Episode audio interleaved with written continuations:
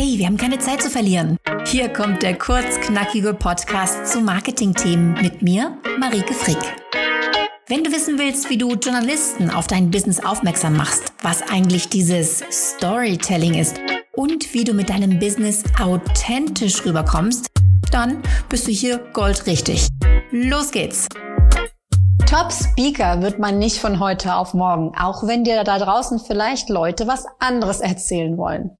Die meisten Top Speaker haben viele Jahre daran gearbeitet, dahin zu kommen, wo sie gerade sind. Was ist eigentlich der erste Schritt, wenn du dich auf den Weg zum Top Speaker machen möchtest? Die Grundlage von allen Top Speakern ist ein wichtiges Wort. Reputation. Wer keine Reputation mitbringt, der kann an noch so viele Türen klopfen und wird keine Antwort erhalten.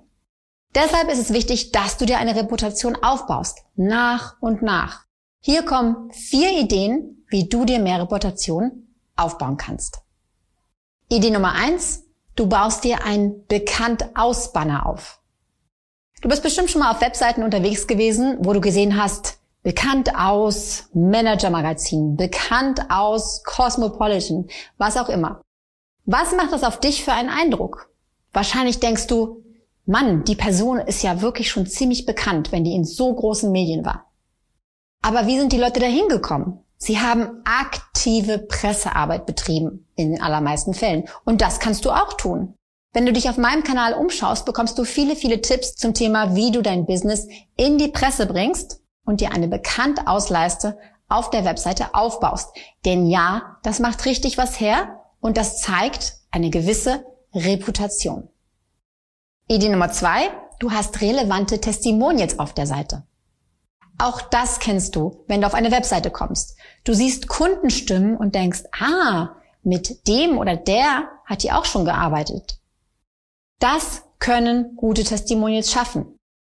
Wenn das jetzt nicht so bekannte Leute sind, ist auch nicht so wild. Wichtig ist, dass in diesen Testimonials hervorkommt, worin du besonders gut bist was die Leute erreicht haben durch die Zusammenarbeit mit dir. Wodurch stichst du hervor? Was macht dich besonders?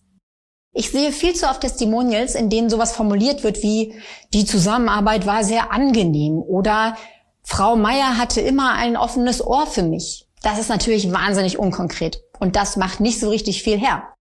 Gute Testimonials betonen, welche Ergebnisse man erreicht hat oder was an dir wirklich besonders ist. Bei mir zum Beispiel heben die Leute oft hervor, dass ich Dinge gut auf den Punkt bringe, dass ich strategisch denke und dass sie dadurch selbst auch gelernt haben, strategisch zu denken. Das macht schon viel mehr her, als mit Marike zu arbeiten, war echt angenehm. Wie kommst du jetzt an relevante Testimonials? Indem du aktiv wirst. Frag ehemalige Kunden. Frag sie, was sie erreicht haben durch die Zusammenarbeit mit dir. Denn man kann natürlich darauf hoffen, dass Kunden von sich aus schreiben, ich wollte Ihnen schon immer mal sagen, dass, aber das wird in der Regel nicht passieren. Auch ich gehe aktiv auf die Suche nach Testimonials und spreche ehemalige Kunden an. Idee Nummer drei. Große Kundennamen auf der Seite. Versetzen wir uns nochmal in die Lage eines googelnden Menschen. Der kommt auf deine Webseite und sieht, okay, du hast schon mit Mercedes gearbeitet. Mensch, das macht richtig was her. Also, wenn du schon mal mit großen Firmen zusammengearbeitet hast, dann frag doch mal nach, ob du sie auf der Webseite nennen darfst, denn das wird auch auf Konferenzveranstalter richtig Eindruck machen. Idee Nummer vier, viele Google-Bewertungen.